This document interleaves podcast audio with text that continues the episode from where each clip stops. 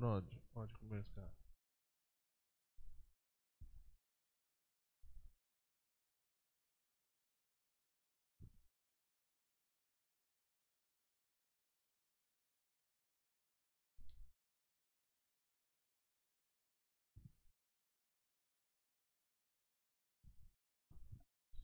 Meus queridos irmãos, minhas queridas irmãs, muito boa noite.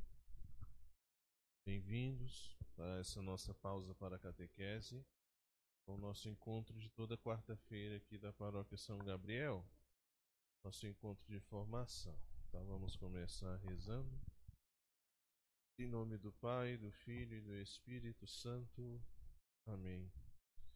Vinde, Espírito Santo, enchei os corações dos vossos fiéis e acendei neles o fogo do vosso amor. Enviai vosso Espírito e tudo será criado e renovareis a face da terra. Oremos. Ó Deus que instruíste os corações dos vossos fiéis com a luz do Espírito Santo, fazei que apreciemos retamente todas as coisas segundo o mesmo Espírito e gozemos sempre da sua consolação por Cristo Senhor nosso. Amém. Glória ao Pai, ao Filho e ao Espírito Santo, como era no princípio, agora e sempre. Amém. Maria, Mãe da Igreja, rogai por nós. São Gabriel Arcanjo, nós, santos da guarda, rogai por nós. Então, hoje nós vamos continuar os nossos encontros. Vamos falar sobre a oração da Ave Maria nós vamos falar sobre a invocação dos santos e se der tempo também já vamos introduzir já os dez mandamentos da lei de Deus e a parte da moralidade, tá bom? Então, capítulo 3 da Ave Maria. No sexto mês, o anjo Gabriel foi enviado da parte de Deus para uma cidade da Galiléia chamada Nazaré, a uma virgem prometida em casamento a um homem chamado José da casa de Davi. O nome da virgem era Maria. Entrando onde ela estava, o anjo lhe disse: Alegra-te, cheia de graça, o Senhor está contigo. Ao ouvir estas palavras, ela se perturbou e refletia no que poderia significar a saudação. Mas o anjo lhe falou: Não tenhas medo, Maria, porque encontraste graça diante de Deus. Eis que conceberás e darás à luz um filho, e lhe porás o nome de Jesus ele será grande e será chamado Filho do Altíssimo. O Senhor Deus lhe dará o trono de Davi, seu pai, e ele reinará na casa de Jacó pelos séculos dos séculos, e o seu reino não terá fim. Maria perguntou ao anjo: Como acontecerá isso, pois não conheço o homem?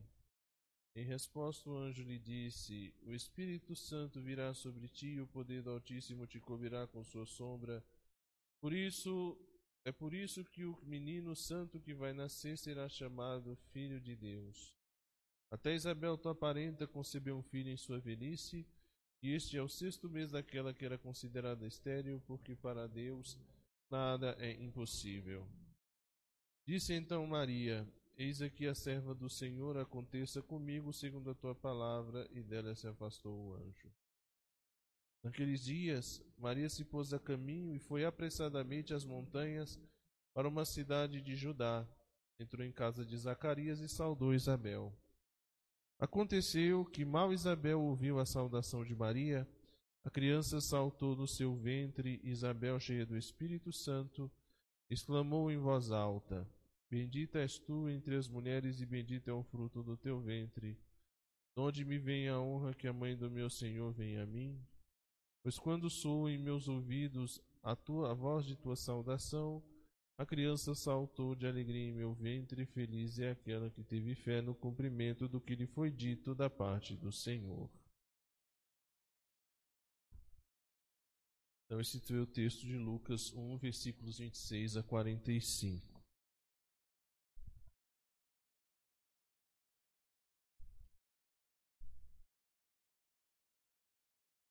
Então vamos seguindo aqui as perguntinhas do catecismo. Tá?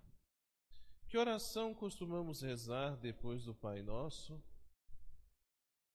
Depois do Pai Nosso, nós rezamos a saudação angélica, isto é, a Ave Maria, por meio da qual recorremos à Santíssima Virgem. Então, geralmente, A primeira oração que todo cristão costuma rezar é o Pai Nosso e a segunda é a Ave Maria. E por que chamamos a Ave Maria de saudação angélica? A resposta ela é bem clara e óbvia, né? Chama-se Ave Maria Saudação Angélica porque ela se inicia com a saudação que dirigiu à Virgem Maria o arcanjo São Gabriel. De quem são as palavras da Ave Maria? As palavras da Ave Maria são em parte do arcanjo São Gabriel, em parte da Santa Isabel e em parte da Igreja. Tá?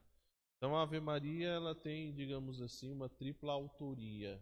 Então nós temos uma parte atribuída ao arcanjo São Gabriel, uma parte atribuída à Santa Isabel e uma parte atribuída à própria Igreja. Quando disse o anjo a Maria estas palavras. O anjo disse a Maria estas palavras quando lhe foi anunciar da parte de Deus o mistério da encarnação que nela deveria operar-se. Então foi quando, exatamente como nós lemos no texto, a Virgem Maria recebeu a visita do arcanjo São Gabriel que lhe anunciou o mistério da encarnação. Ave cheia de graça, o Senhor é contigo, não temas Maria, eis contraste de graça diante de Deus, conceberás, darás a luz um filho, ele se chamará Jesus, né? tu lhe porás o nome de Jesus, ele será grande e será chamado Filho do Altíssimo. Então está lá no texto do capítulo 1 de São Lucas, tá? Então, a Ave Maria, ela veio então, a primeira vez que a Ave Maria foi pronunciada foi pela boca do arcanjo São Gabriel, quando ele se colocou diante da Virgem Maria, né, para anunciar-lhe que ela seria a mãe do Verbo de Deus que se faz carne.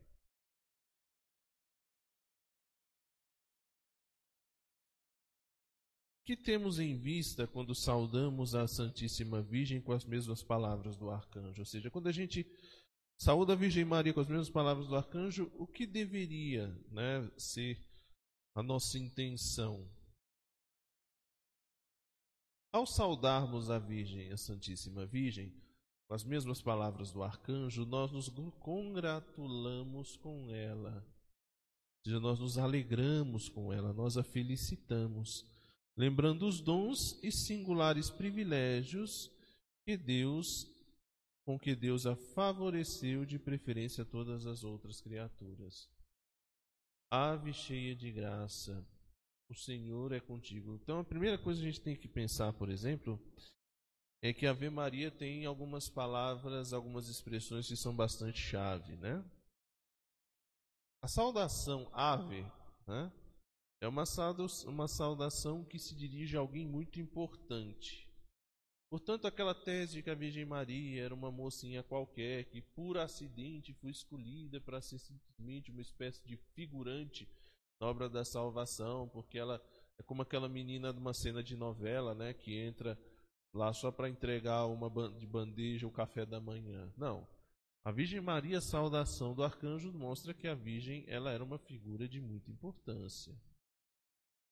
Existe uma questão de tradução, né? O grego haire. Algumas traduções trazem o ave, e o ave era uma saudação que se dirigia aos imperadores.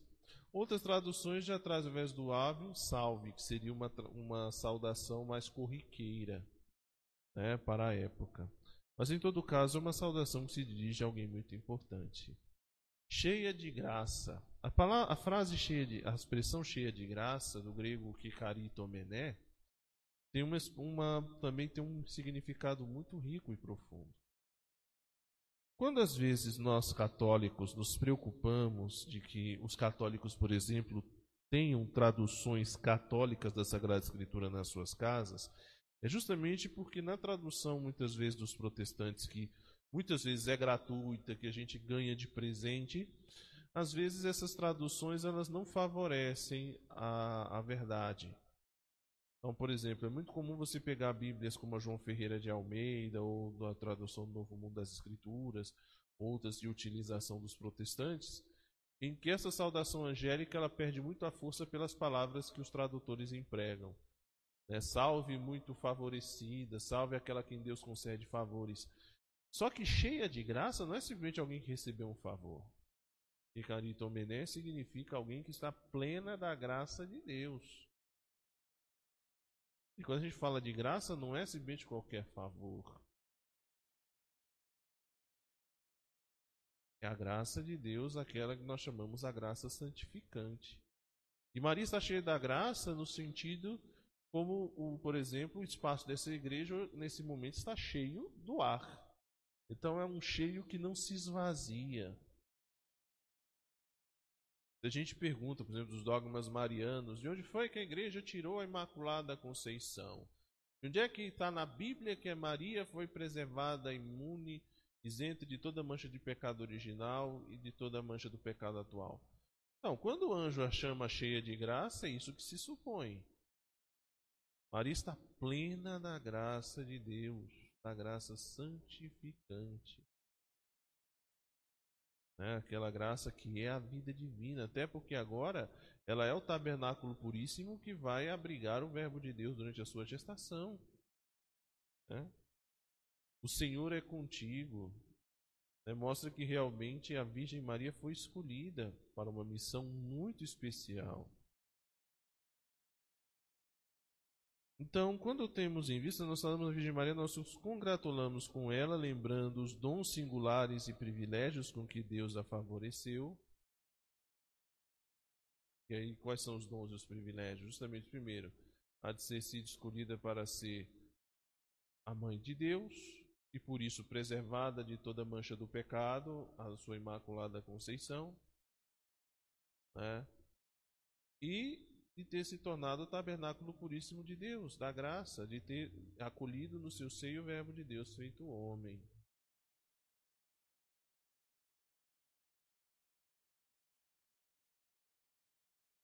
E esses foram dons que ela recebeu particulares, que ninguém mais recebeu em toda a história da humanidade. Essa é a primeira parte da Ave Maria. A segunda são palavras atribuídas a Santa Isabel. Quais são as palavras de Santa Isabel? As palavras de Santa Isabel são: Bendita sois vós entre as mulheres, e bendito é o fruto do vosso ventre. Bendita és tu entre as mulheres, e bendito é o fruto do teu ventre, do vosso ventre. É, está lá no texto do Evangelho de São Lucas. Tá? Deixa eu ver direitinho só qual é o exato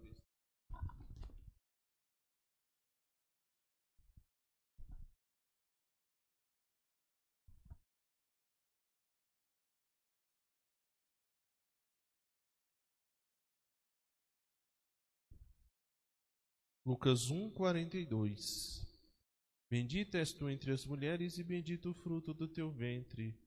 De onde me vem a mãe do meu que a mãe de meu Senhor me visite? E a gente lembra uma coisa importante, né? A gente volta aqui no versículo 41, vamos prestar atenção num pequenino detalhe que faz toda a diferença. Né? Começando no versículo 39. Naqueles dias, Maria pôs-se a caminho para a região montanhosa, dirigindo-se apressadamente a uma cidade de Judá. Entrou na casa de Zacarias e saudou Isabel.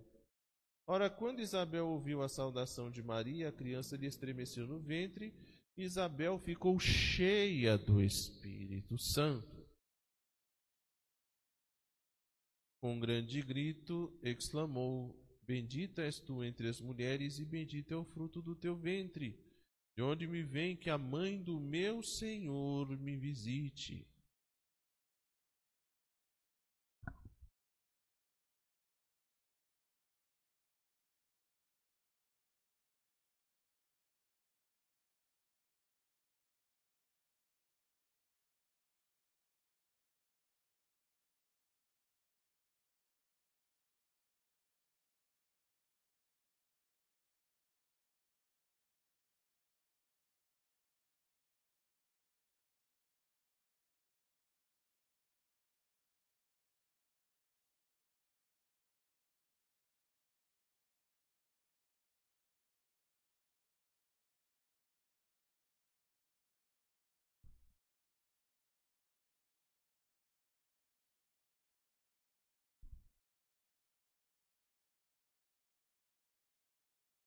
Quando, porém, chegou a plenitude do tempo, Gálatas 4:4, enviou Deus seu filho nascido de mulher, nascido sob a lei, para resgatar os que estavam sob a lei, a fim de que recebêssemos a, filia, a adoção filial. E porque sois filhos, Deus enviou aos vossos corações o espírito de seu filho que clama Abba, ó Pai. De modo que já não és escravo, mas filho, e se és filho, és também herdeiro, graças a Deus.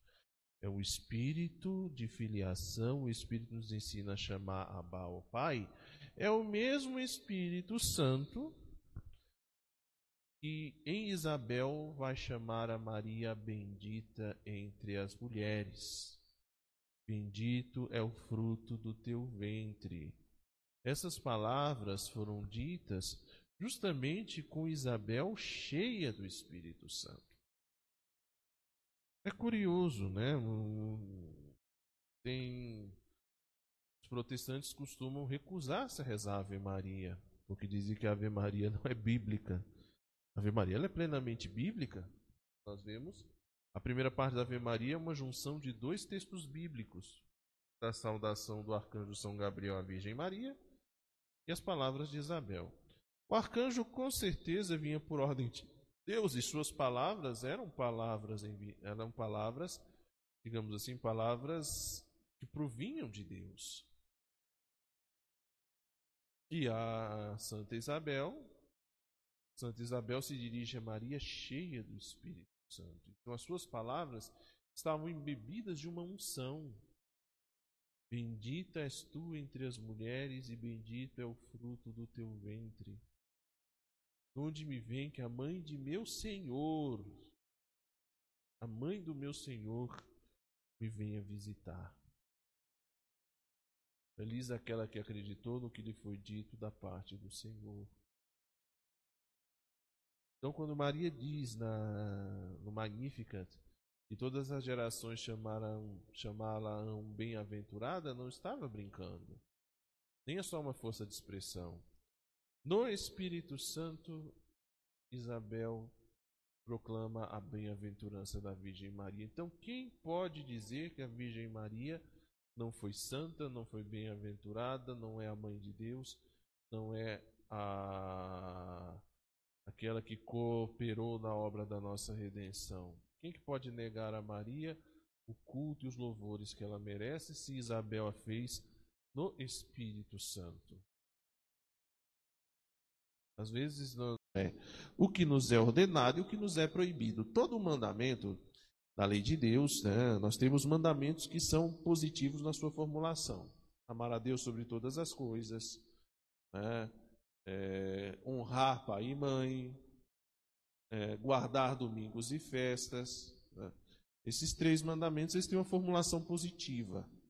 Os outros são uma formulação negativa. Em que sentido? Você tem um não não tomasse o santo nome em vão, não matar, não pecar contra a castidade, não furtar, não cobiçar as coisas, não, não levantar falso testemunho, não cobiçar as coisas alheias. Então você tem uma formulação positiva uma formula, e alguns mandamentos têm uma formulação positiva e outros têm uma formulação negativa.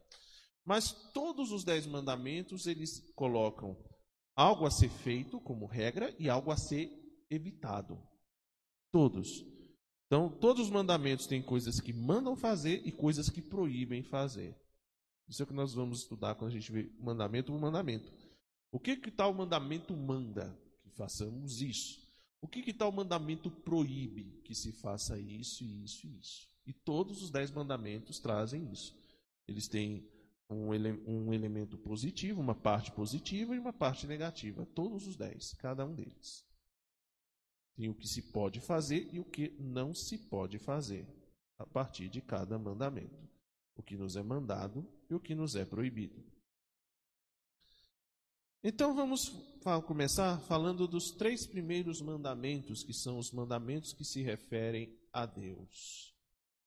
E aqui tem um texto da primeira carta aos Coríntios, capítulo 11, versículos 16 a 33, que nos diz assim: uma vez mais vos digo que ninguém me tenha por insensato, ou então tomai-me por insensato para que também eu possa sentir um pouco de orgulho.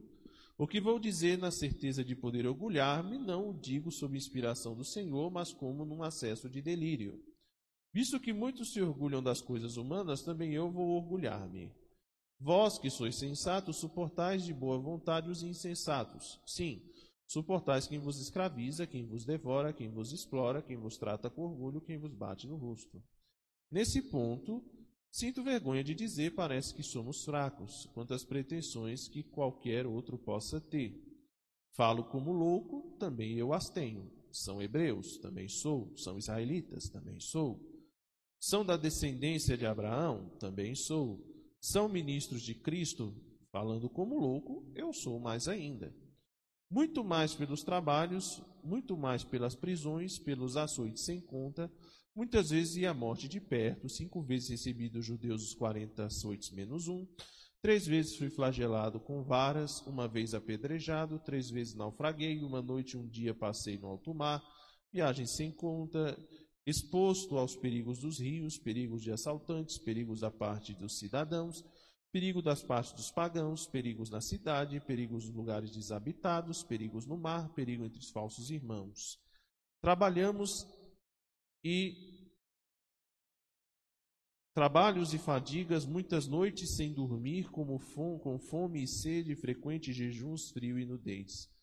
Além de outras coisas que pesam sobre mim diariamente, a preocupação por todas as igrejas. Quem está fraco que eu, que eu, sem que eu sinta com ele? Quem é seduzido ao pecado sem que eu fique indignado? Se é preciso dar, contar vantagens, contarei vantagens da minha fraqueza. Deus e Pai de nosso Senhor Jesus Cristo, que é bendito pelo século, sabe que não minto. Em Damasco, o governador do rei Aretas pôs na guarda dos damascenos para me prender mas através de uma janela fui descido num cesto pelo muro e escapei de suas mãos. Então, aqui nesse texto, nós vemos como o amor de Paulo por Deus é um amor concreto. Então, vamos ver aqui dos Dez Mandamentos. O primeiro mandamento da lei de Deus. Por que disse o Senhor, antes de ditar os mandamentos, Eu sou o Senhor teu Deus? Está lá aqui no livro do Êxodo, capítulo 20. Antes de promulgar os mandamentos, o Senhor disse: Eu sou o Senhor teu Deus. E por que Deus disse isso? Antes de promulgar os seus mandamentos, Deus disse: Eu sou o Senhor teu Deus, para que saibamos que Deus, sendo nosso Criador e Senhor, pode mandar o que quiser e nós, criaturas suas, somos obrigados a obedecer. Queridos irmãos que nos acompanham, não se esqueçam, tá? Às vezes a gente quer, a gente tem uma relação de amizade e intimidade com Deus, sim.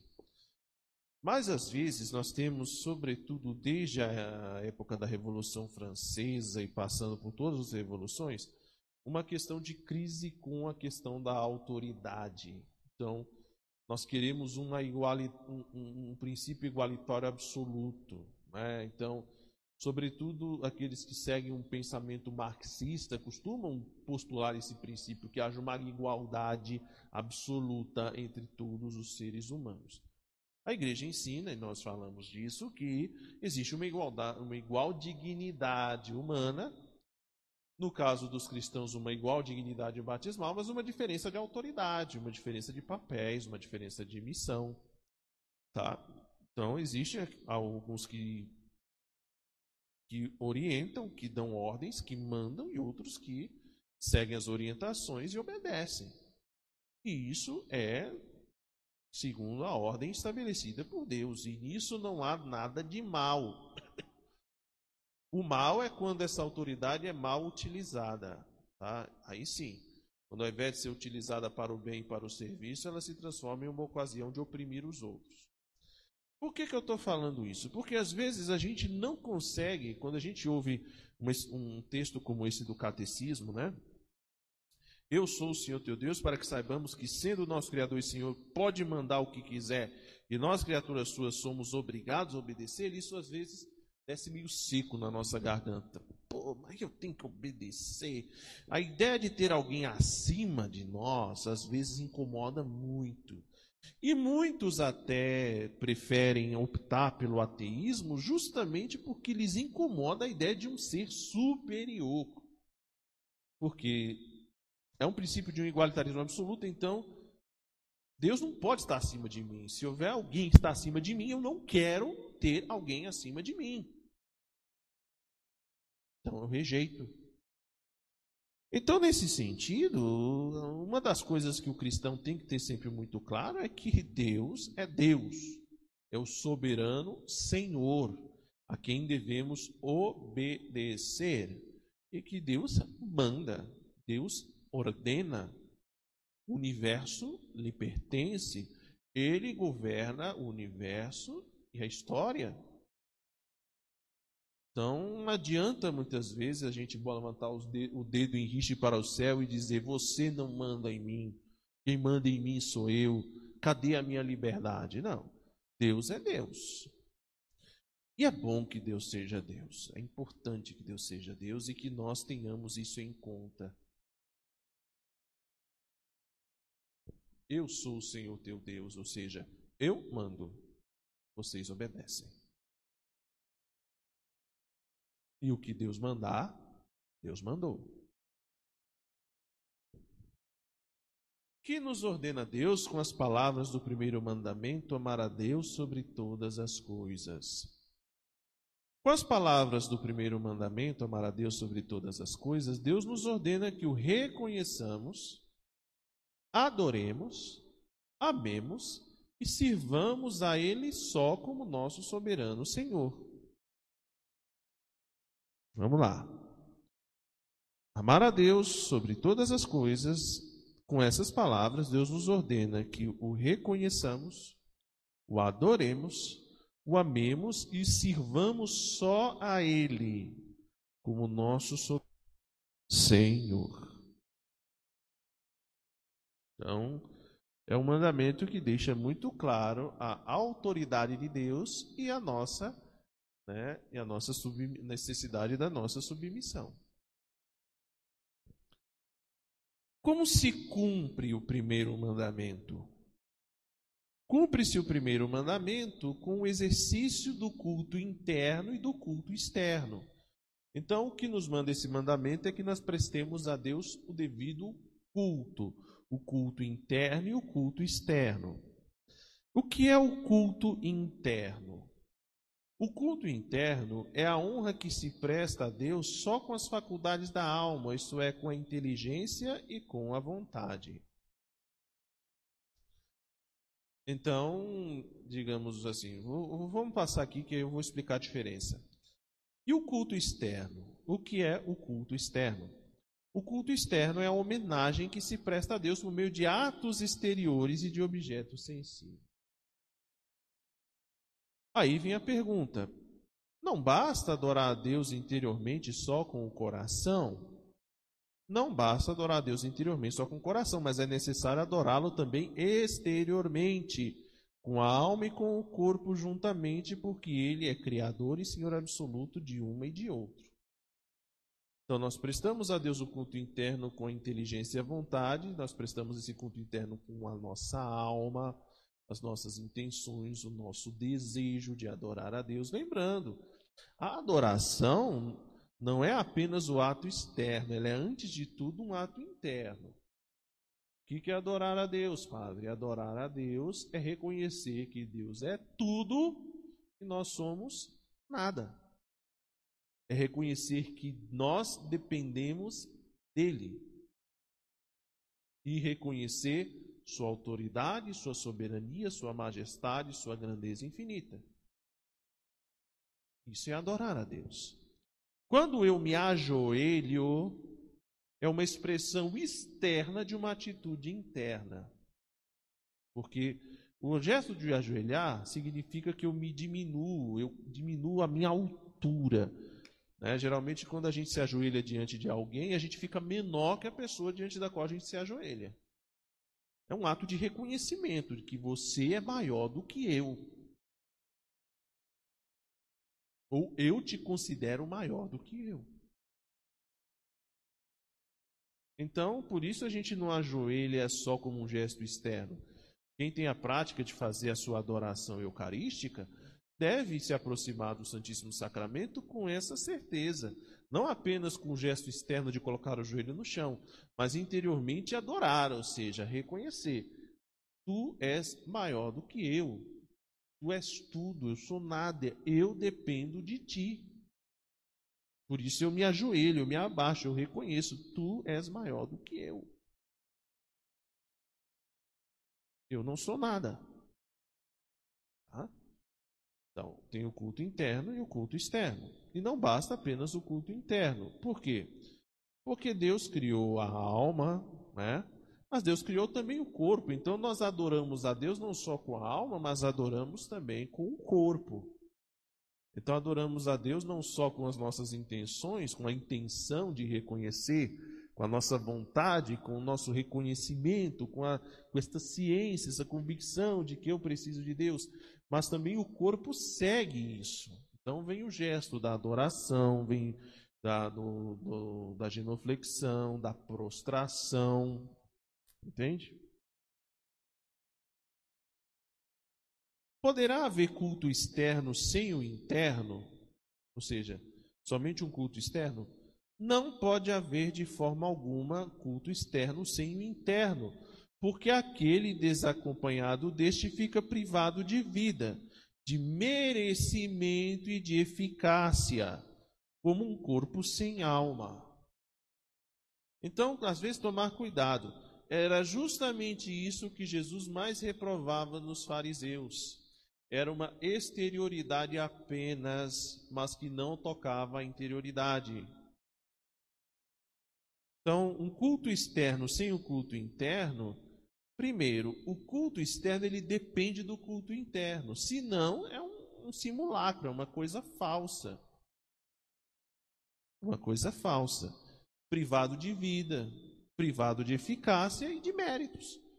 Se eu me ajoelho por me ajoelhar, mas no meu coração não há esse reconhecimento de que Deus é tudo e eu sou nada, eu não estou adorando, eu estou fazendo exercício físico. Vai ter mérito isso? Não vai. É um gesto externo vazio, sem vida.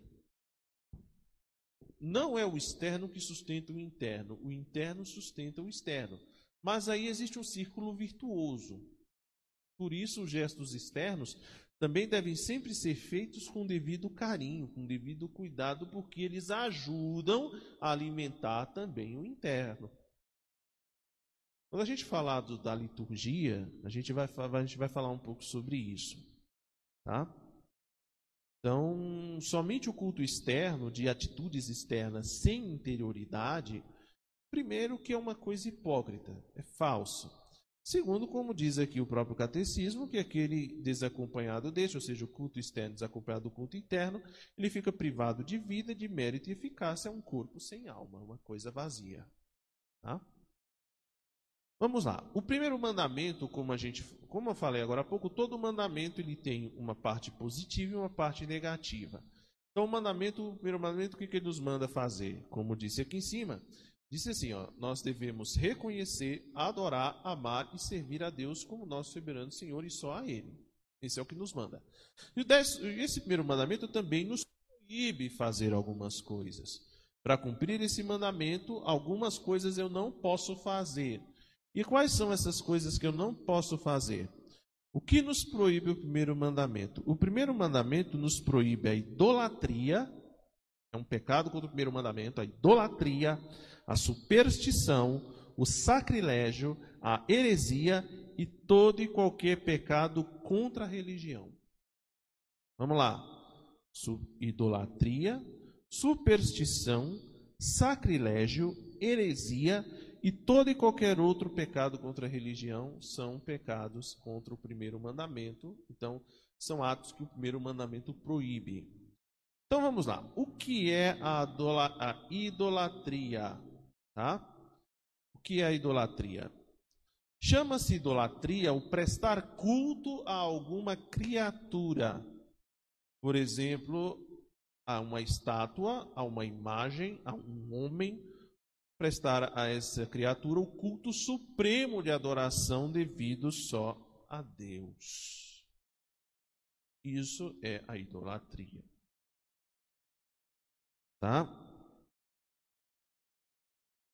E aqui a gente precisa entender algumas coisas. A própria expressão idolatria, ela traz duas ela pode ser desmembrada em duas outras palavras: eidolon, ídolo, latria. Ídolo, o que é um ídolo? Existe uma diferença entre ídolo e ícone. O ícone é uma é uma criatura, um ser, né? Um caso, vamos citar, por exemplo, uma imagem. É uma imagem que faz referência a uma outra realidade.